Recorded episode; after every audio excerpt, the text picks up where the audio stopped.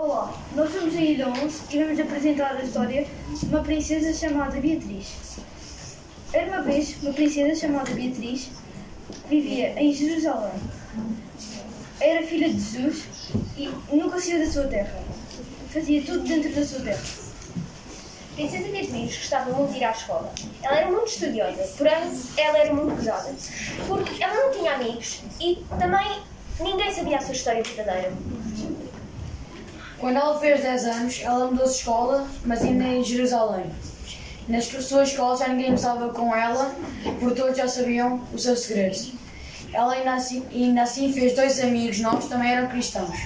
Então ela decidiu convidá-lo para a sua casa para poderem conhecer o seu pai, que é Jesus. No dia do jantar, eh, eles estavam com vergonha de falar, mas com o tempo arranjaram um assunto e aí se conheceram. Ahm, Jesus gostou muito de conhecer os, os seus amigos cristãos, achou-os muito simpáticos, então deixou-os dormir em sua casa. Pois no dia seguinte, Jesus teve a ideia de eles irem pescar consigo e eles irem pescar consigo.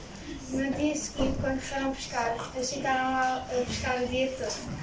Então conseguiram pescar muitos peixes Pesquei um!